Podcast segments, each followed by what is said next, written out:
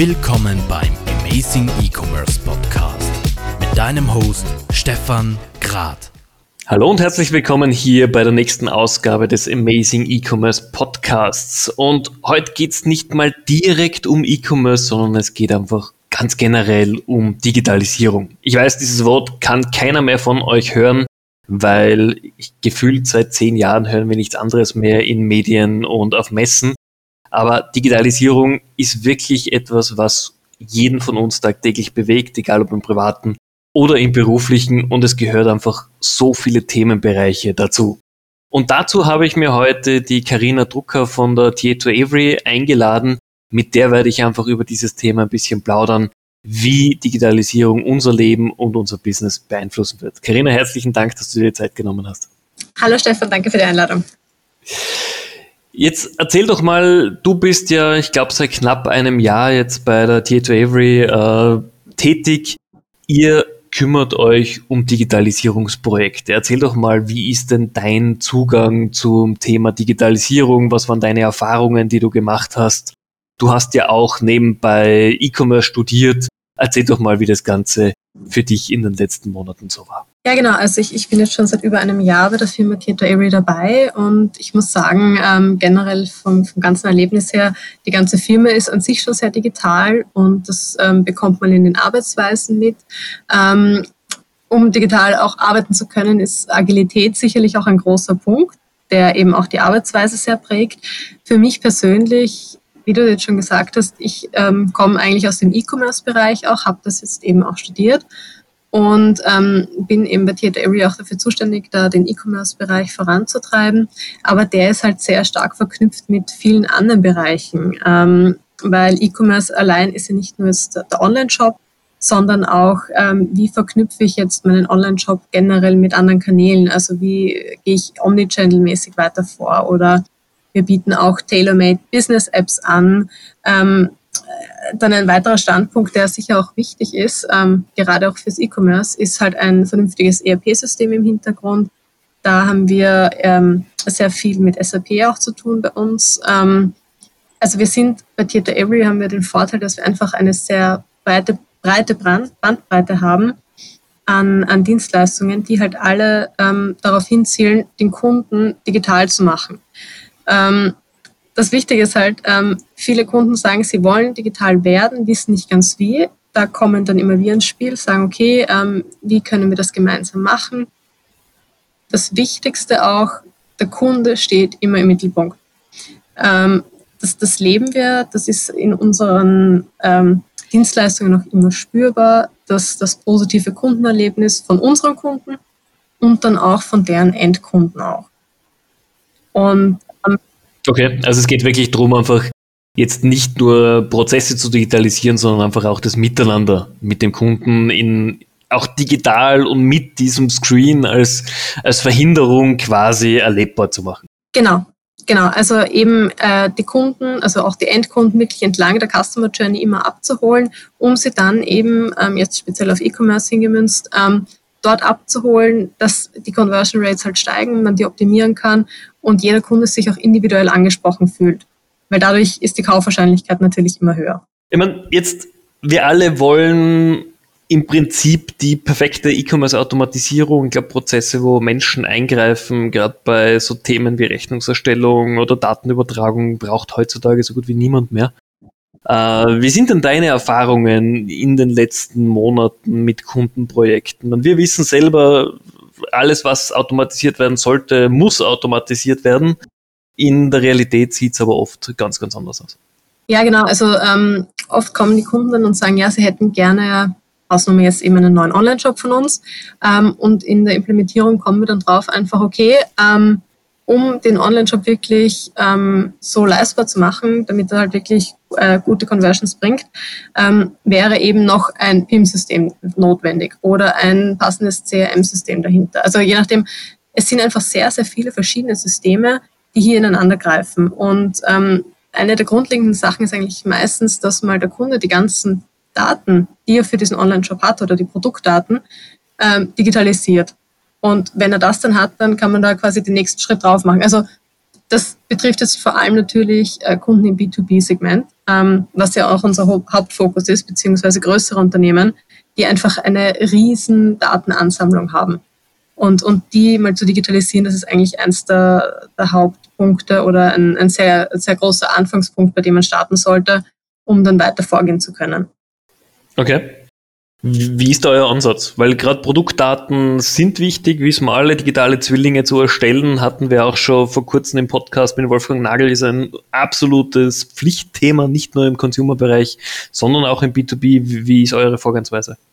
Ähm, es ist unterschiedlich. Wir schauen uns da eigentlich jeden Kunden individuell an, schauen, auf welchem System er bereits arbeitet, ob er schon auf einem System arbeitet, ähm, ob er ein Tool verwendet ähm, und schauen dann, wie gesagt, ganz individuell, welches System für den Kunden in Frage kommen kann.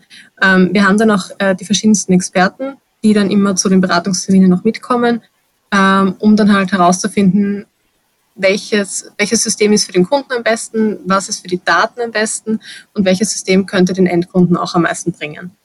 Also das ist einfach, ähm, ich glaube, da kann man keine äh, generelle Antwort treffen oder ähm, sagen sondern musste einfach von Kunde zu Kunde individuell schauen, was für ihn am besten wäre. Was sind denn so die, die Grundvoraussetzungen, die der Kunde mitbringen muss, deiner Erfahrung nach, wenn es um Datendigitalisierung geht? Er, er muss digitalisieren wollen. also ähm, er, er, muss sich trauen, den Schritt zu machen. Es ist äh, sehr viel Arbeit, die Daten zu digitalisieren. Ähm, es ist eine Herausforderung, aber ich glaube, dass äh, viele Unternehmen bereits wissen, dass es ohne Digitalisierung heutzutage nicht mehr gehen kann. Ähm, aber dann ist es natürlich wichtig, dass die Kunden auch da die Motivation haben und vor allem auch das Vertrauen in die Implementierungspartner. Dass wir halt wissen, was wir tun und dass wir ihnen auch helfen wollen. Ähm, das, das ist, glaube ich, einer der Hauptgründe. Die Umsetzung allein dann, ja, das ist dann sowieso Arbeit entweder mit dem Team gemeinsam oder nur von unserer Seite aus, je nachdem, was der Kunde sich halt wünscht. Aber ja, das Vertrauen. Vertrauen. Ja, absolut. Also, weil wir merken selber, es gibt nichts, was ein E-Commerce-Projekt oder generell die Zusammenarbeit mehr zerstören kann, als wenn einfach die Vertrauensbasis zwischen den zwischen dem Kunden und dem Realisierungspartner nicht mehr gegeben ist und einfach äh, hier auch schon die, die zwischenmenschliche Beziehung so gelitten hat, dass einfach überhaupt genau. keinen Sinn Deswegen, also uns ist auch Ehrlichkeit immer sehr, sehr wichtig. Wir sind zu unseren Kunden ehrlich, erwarten auch das von unseren Kunden wieder und das stärkt einfach eine, eine Partnerschaft extrem und dadurch werden halt langfristige Beziehungen auch ähm, gebildet. Okay. Lass uns doch mal kurz zum Thema CRM gehen, nämlich aus dem Grund, ich habe das Thema gerade wieder mal in einigen meiner Projekte mit dabei und ich meine, es ist jetzt 2020, wir, wir nähern uns dem Weihnachtsgeschäft mit großen Schritten und für mein Dafürhalten ist es so, jedes Unternehmen heutzutage braucht ein mehr oder weniger leistungsfähiges CRM. Es muss ja nicht alles zu 100% automatisiert sein, aber jeder Kunden-Touchpoint sollte mal zumindest aufgezeichnet, verifiziert werden und mir so helfen, meine Kunden auch kennenzulernen. Wie ist denn das äh, in deiner Erfahrung mit den Projekten, in denen du jetzt in den letzten Monaten gearbeitet hast? Wie ist der Stand tatsächlich am Markt? Ähm, also ich habe irgendwie so das Gefühl, dass viele da noch äh, Nachholbedarf haben. Also dass ähm, etliche Unternehmen noch kein CRM äh, implementiert haben bei sich. Ähm, dass es aber durchaus hilfreich ist. Also ich habe ähm, eben mit Theater auch das erste Mal mit einer CRM-Lösung ähm, auch wirklich gearbeitet und habe da einfach die vielen Vorteile erkannt, die es mit sich bringt. Also der Kunde ist einfach ähm, abgebildet, digitalisiert dadurch und alle verschiedenen Unternehmensbereiche haben die Möglichkeit, den Kunden so, also einheitlich zu sehen.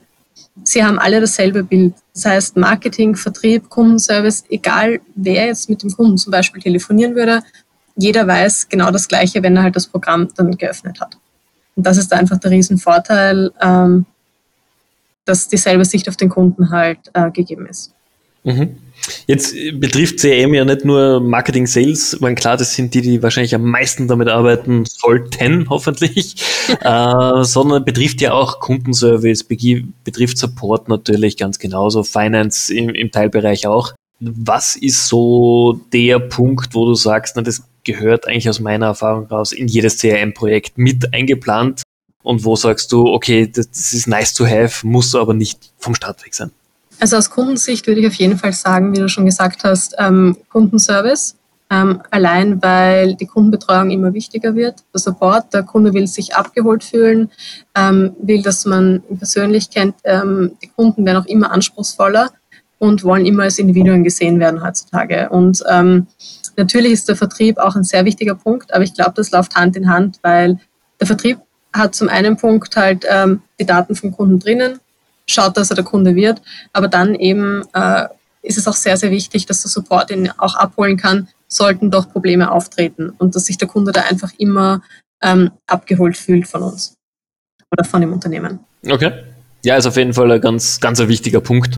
Weil wir wissen jetzt gerade, je mehr Digitalisierung kommt, umso wichtiger wird dann trotzdem der zwischenmenschliche Faktor. Und einfach auch dieses Relationship Management wird von Monat zu Monat eigentlich schon immer wichtiger. Genau, ja. Jetzt, wir haben oft aktuell die Gespräche mit Kunden. Thema Nummer eins aktuell in E-Commerce-Themen ist gar nicht mal mehr das Budget, sondern oft, wie schnell Projekte realisiert werden können. Also am liebsten morgen live, wissen wir alle. Ähm, was, was sind denn für euch so realistische Zeiträume, um ein E-Commerce-Projekt wirklich kompetent abwickeln zu können? Da kommt es auch wieder natürlich auf die Größe und die Art des Unternehmens an auch wiederum, ähm, welche Systeme existieren bereits. Also wenn es jetzt wirklich um den reinen Online-Shop geht, sage ich jetzt einmal, ähm, wenn es ein kleines Unternehmen ist und äh, keine große Produktanzahl vorhanden ist, ähm, ist eine Realisierung sich jetzt in, in, ein, zwei Monaten machbar. Ähm, aber bei den größeren Projekten, gerade im Industrie- und, und Manufacturing-Bereich, äh, muss man doch schon mit einem halben Jahr rechnen, bis man einfach die ganzen Prozesse automatisiert hat und ähm, ja, generell bin ich da auch ein Freund vom agilen Arbeiten, wie ich vorher bereits erwähnt habe. Also ähm, mal schnell mit dem Minimal Viable Product rausgehen, ähm, aber dann eben immer weiter arbeiten an seinem Backlog und schauen, dass das Produkt einfach immer besser und besser wird. Also ähm, danach arbeiten wir auch. Also es ist nicht mehr nach dem Wasserfallprinzip, wo wir sagen, gut, der Job ist erst in zwei Jahren fertig, sondern so früh wie möglich raus damit, aber immer stetig verbessern. Okay. Ist halt doch ein gänzlich anderer Ansatz, als in viele Agenturen, vor allem in Österreich, fahren, die ja doch sagen, zumindest mal die, die V1 sollte 80 Prozent aller Feature-Requests beinhalten. Das kommt dann halt immer auch auf den Kunden an, ähm, was der halt erwartet. Ähm, und dann muss man halt individuell sagen, gut, wie viele Features sollen jetzt wirklich enthalten sein in dem ersten Entwurf? Ähm, weil es macht natürlich einen Unterschied, ob ich sage, gut, ich möchte einfach, dass jetzt fünf Produkte sichtbar sind, ein Warenkorb und ähm, der Kunde soll kaufen können, fertig oder ob einfach eine Anbindung an bestehende SAP-Systeme vorhanden sein soll, ob es ein Punch-Out geben soll, ähm, ob ein Team-System implementiert werden soll. Also das hat einfach sehr viele Faktoren, die da noch ähm, mit hineinspielen, ähm, die natürlich nach der Unternehmensgröße auch immer wachsen. Okay, ja, vollkommen richtig. Also hängt natürlich vom, vom Anforderungsprofil ab, das vorhanden ist, wie, wie gut durchdekliniert das natürlich auch ist und dann kann man, glaube ich, recht gut mal abschätzen, was auch der Realisierungszeitraum schlussendlich denn, denn sein soll. Genau, deswegen sagen wir persönlich auch, dass wir halt sehr gerne ähm, gleich von Beginn an dabei sind. Also sobald ein Unternehmen halt überlegt, einen äh, Online-Shop entweder zu launchen oder generell einen Relaunch zu machen, ähm, wären wir halt gerne auch in der Beratungsphase gleich dabei, um herauszufinden, welche Anforderungen wünscht sich der Kunde und welche Anforderungen braucht der Kunde auch wirklich. Weil oft heißt es dann, da sieht der Kunde im Internet, ja, das eine Feature ist interessant, aber vielleicht braucht er das gar nicht. Und da haben wir unsere ähm, User Experience Experten auch immer mit an Bord, die dann halt wirklich schauen, da die Prozesse ähm, zu optimieren äh, und eben die notwendigen Features herauszufinden. Ihr seid ja momentan sehr stark, glaube ich, Richtung Salesforce äh, unterwegs. Wie, wie ist denn deine Erfahrung? Jetzt Salesforce kennt man als CRM, als E-Commerce-System, ja, sagen wir mal in Österreich noch eher unbekannt. Wie sind denn da eure Erfahrungen damit? Also der Vorteil ähm, von, von Salesforce Commerce, also von der Commerce Cloud, ist, dass sie einfach sehr simpel anbindbar an die bestehenden äh, Clouds ist. Also das heißt, wenn ich einmal meine Produkte einspiele, sei es jetzt in die Marketing Cloud oder in die, in die Sales Cloud, ähm, kann ich da sehr einfach und sehr schnell äh, meine Verbindung zum Commerce verbinden und oder erstellen und dementsprechend dann schnell auch mit dem Online-Shop wieder rausgehen. Das heißt, die Wartung ist an einer Stelle und ich kann dann aber sehr, sehr einfach meinen Online-Shop ähm, auch projizieren. Das heißt, es macht vor allem Sinn, die Lösung, wenn ich schon die Salesforce-Ökosystem nutze. Genau. Okay. Genau. Also ähm, generell die Commerce Cloud würde ich persönlich dann empfehlen, wenn ich eben schon äh, CRM-Lösung nutze, beziehungsweise wenn ich sie vorhabe zu implementieren. Also das Ganze als, als Gesamtsystem zu sehen. Ähm, wenn ich jetzt einen reinen Online-Shop nur brauche und alle anderen Systeme bereits habe und wirklich nur einen Online-Shop brauche, ähm, muss man sich das anschauen, ob Salesforce da die richtige Lösung wäre. Ähm, aber ich glaube, da gibt es dann andere Varianten, die da vielleicht besser wären. Okay. Jetzt ist natürlich gerade durch Covid-19 und wir vermeiden das Thema ja so weit wie möglich hier im Podcast, ähm, oft das, die zur Sprache gekommen, ja, ich, ich brauche einen Online-Shop am besten morgen und am besten für 500 Euro. Was ist denn so jetzt mit den Themen, die du kennst, auch den Projekten, die du kennst, ab welcher Budgetgröße macht es denn eigentlich Sinn, online zu gehen oder gibt es auch gewisse Branchen, wo du sagst, nein, es macht halt überhaupt keinen Sinn, jetzt einen Webshop für deine Produkte zu evaluieren? Da muss man, glaube ich, auch wieder die Unterscheidung treffen, B2B und B2C. Also verkaufe ich jetzt wirklich einen Endkonsumenten, da gibt es sicherlich ähm, äh, kleinere Shop-Lösungen, wo man jetzt kein so großes Budget braucht. Also ich sage jetzt mal Shopify-Shop wäre wären das sicher ganz gute ähm, Partner, mit denen man da einen kleinen Shop mal launchen könnte. Ähm, budgetmäßig ähm, weiß ich jetzt nicht ganz genau, ähm, was, was da so Nennwert ist. Im B2B-Bereich ähm, muss man da doch schon äh, sechsstellige Beträge in die Hand nehmen, ähm, um da wirklich einen gescheiten Online-Shop auf die Beine zu setzen. Wie gesagt, wo halt sehr viele Anbindungen vorhanden sind, sehr viele Tools zu implementieren sind ähm, und da das Design einfach wirklich auf den Kunden individuell angepasst wird, weil da einfach sehr viel Entwicklungsarbeit ähm, dahinter steckt und deswegen, genau. Ich, ich glaube, gerade das sollte auch den Kunden wirklich nochmal nahegelegt werden, gerade im B2B-Bereich.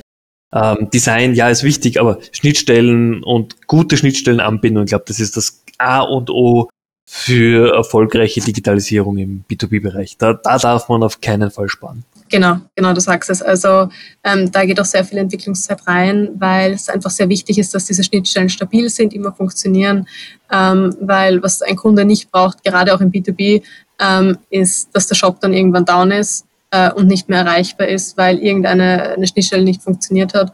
Und da ist es eben auch wichtig, äh, das zu testen, was wir eben auch direkt machen bei uns äh, bei Theater Avery.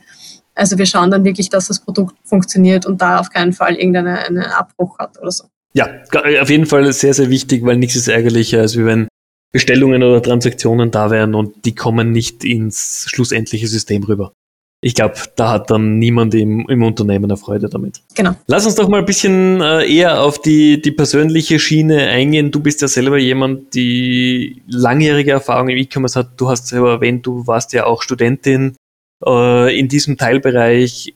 Wo gehst du selber privat einkaufen? Bist du jemand, der 80% online kauft, 90% online kauft oder mischst du auch immer noch offline und online komplett zusammen? Also ich muss sagen, äh, bevor ich E-Commerce studiert habe, habe ich genau einmal über Amazon eingekauft. Äh, dann bin ich ins Studium gekommen und auf einmal habe ich alle in Online-Shops gesehen und äh, habe mir gedacht, okay, ich probiere das vielleicht auch mal aus, wenn ich das schon studiere. Ähm, und seitdem bin ich jetzt auch eher dazu übergegangen, gerade in der Covid-Phase auch eigentlich alles über, über Online zu kaufen. Also sicherlich Amazon ist, ist meine Hauptnutzungsquelle eigentlich, einfach weil da die Usability passt. Es ist gewohnt, es ist einfach, ich weiß, dass die Lieferungen immer in Ordnung sind. Äh, sollten sie nicht in Ordnung sein, ist der Kundenservice einfach top. Also da legen sie äh, die Latte sehr, sehr hoch. Ähm, aber es gibt auch sehr viele kleine äh, Online-Shops, die ich jetzt dann auch entdeckt habe. Also ähm, Rainforest oder generell für, für solche kleine Marketing-Sachen. Also da gibt es auch viele kleine Online-Shops, die da ihre Sache jetzt ganz gut machen. Und ja. Was ist so von den kleinen dein absoluter persönlicher Lieblingsshop? Hm. Oder gibt es überhaupt einen? Nein, ich muss sagen, da habe ich eigentlich keinen, weil die Kleinen immer so individuelle Produkte haben, dass ich genau wegen den Produkten dann dort einkaufe, aber nicht öfters drauf bin. Also bei Amazon, da hat man ja die große Produktpalette, wo ich dann wirklich sagen kann, egal was ich brauche, ich gehe dorthin. Und bei den kleinen Online-Shops ist es doch so, dass ich dann sage, ich möchte dieses eine Produkt haben, deswegen gehe ich dorthin. Also Äh, zum Beispiel ähm, jetzt gerade in der Maskenzeit halt ähm, kann ich sehr empfehlen Flügelwerk. Ähm, die haben einen super Shop on, äh, aufgezogen und ja, da kaufe ich eigentlich in letzter Zeit recht häufig ein. Aber das ist wahrscheinlich Covid-bedingt. Ja, das kann ich mir vorstellen. Okay. Du erlebst auch jeden Tag spannende Kundenprojekte. Du bist auch sehr involviert natürlich hier ins Netzwerken. Ähm, was sind so die Themen, die dich persönlich motivieren, jeden Tag in der Früh wieder aufzustehen und dein Bestes zu geben? Es sind mehrere Komponenten, muss ich sagen. Also zum einen ist es sicher der Spaß an der Arbeit. Also ich, ich liebe es einfach, ähm, in die Arbeit zu kommen und da kreativ zu sein. Ähm, generell auch, dass ich mir meine Arbeit eigentlich so gestalten kann, wie ich will und da die Freiheiten bekomme, ähm, dort zu arbeiten, wo ich will und wie ich will eben. Und da auch den Support äh, von meinen Vorgesetzten bekommen oder von meinem Team besser gesagt. Ähm, sicher ein, ein großer Motivator für mich selbst sind auch meine Freunde und meine Familie. Gerade in, in der Studiumzeit waren sie da ein, ein sehr großer, eine sehr starke Säule für mich. Und ja, was mich auch sehr, sehr motiviert ist, wenn das Team am selben Strang zieht also egal um welches Thema es jetzt geht, ähm, mir ist wichtig, dass, dass das Team, mit dem ich zusammenarbeite, einfach denselben Fokus hat und in dieselbe Richtung geht. Und das ist bei Theater Area auf jeden Fall der Fall. Und deswegen macht es mir einfach irrsinnig Spaß, jeden Tag äh, wieder aufs Neue ins Büro zu kommen und zu schauen, woran können wir weiterarbeiten, was können wir weiterentwickeln, wie können wir unsere Kunden glücklicher machen. Okay, sehr schöner Ansatz. Dann lass mich doch mal gleich zur nächsten Frage springen. Wann hast du etwas das letzte Mal zum allerersten Mal gemacht und was war's? Kann beruflich sein, kann privat sein, ganz egal. Ähm, das letzte Mal zum ersten Mal gemacht. Ähm, ich war vor drei Wochen, vier Wochen, äh, seit langer, langer Zeit wandern. Ähm, also ich war als Kind mal wandern, aber daran kann ich mich nicht wirklich erinnern. Und eben vor drei Wochen bin ich äh, mit Freunden auf den großen Sonnleitstein raufspaziert. Das ist so eine mittlere Bergroute ähm, fast ein Klettersteig, hat man mir gesagt, ähm, mit 900 Höhenmeter. Das war eine Herausforderung, wenn man das schon lange nicht gemacht hat. Ähm, war aber ein wirklich tolles Gefühl, wie ich dann oben gestanden bin am Gipfelkreuz und die Berge und die Natur gesehen habe. Also das war, kann ich wirklich äh, jedem ans Herz legen, dass er das mal macht. War wirklich wunderschön.